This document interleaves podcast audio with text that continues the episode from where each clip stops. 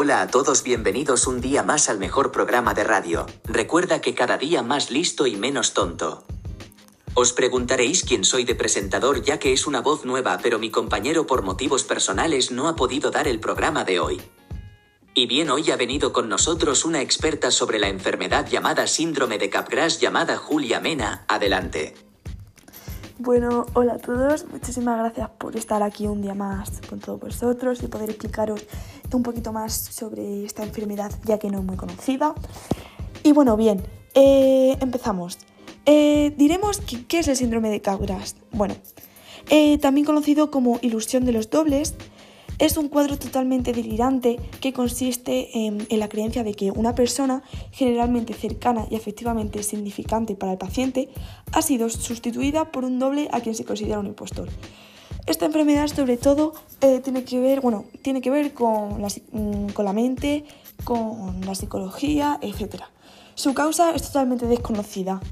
Eh, aunque es habitual encontrar este delirio también en la esquizofrenia paranoide, en depresiones psicóticas, en trastornos delirantes, en trastornos esquizo, esquizoafectivos o en trastornos también de bipolaridad suele aparecer mucho. Otro número de pacientes afectados por esta enfermedad tienen su origen en las enfermedades eh, orgánicas que cursan con clínica de delirio, aparente en varios tipos de demencias, como el Alzheimer, cuerpos de Lewis, el Parkinson, así como también se han podido evidenciar casos tras lesiones cerebrales, como llamados los trastornos craneocefálicos. Le siguen también entre ellos otras condiciones, como los ictus, la epilepsia, cuadros de alcoholismo crónico y encefalitis, síntomas.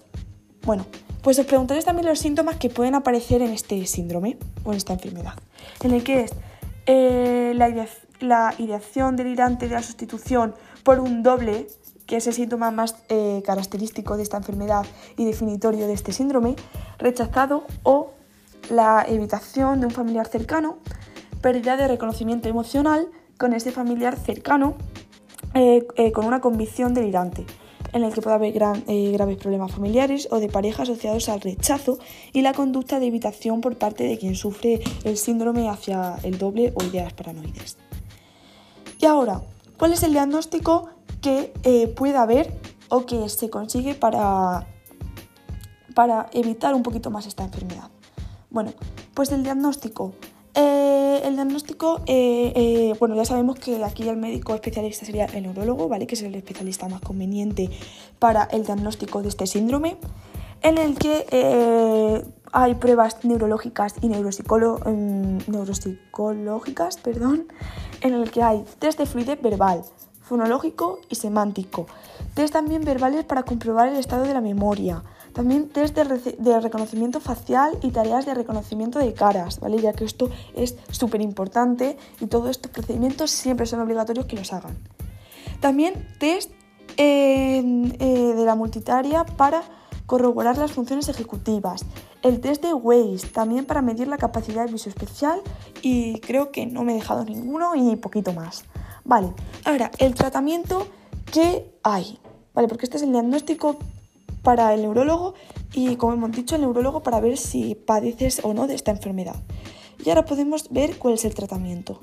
Bueno, pues un tratamiento tal cual para una cura de esta enfermedad, no hay una cura de esta enfermedad, eh, pero eh, sí que eh, se puede controlar y evitar un poquito más a los brotes psicóticos que se dan.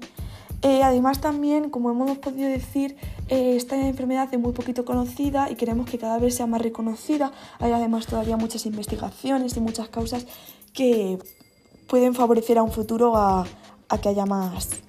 Eh, a que haya más probabilidad de curarse y además hay un porcentaje de que dicen que en un futuro sí que esta enfermedad puede haber y puede llegar a haber una cura. Bueno, por donde iba, que me voy por los cerros de Úbeda, em, el tratamiento es totalmente eh, intentar controlar sus síntomas y para ello eh, utilizar eh, psicofármacos, antisépticos, anticonvulsivos, sobre todo también una terapia psicológica, terapia familiar, las terapias son imprescindibles y el tratamiento de otras patologías es fundamental. En conclusión, sobre esta enfermedad, que este síndrome sigue siendo un misterio para toda la investigación en las neurociencias, ya que se trata de un síndrome muy poquito común.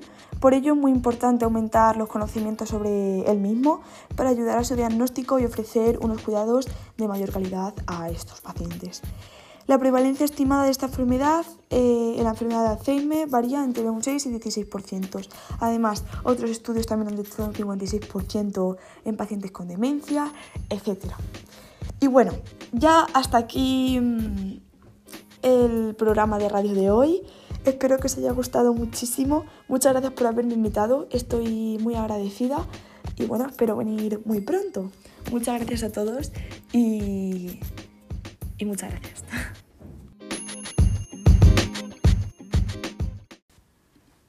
Muchas gracias a ti Julia, nos vemos pronto.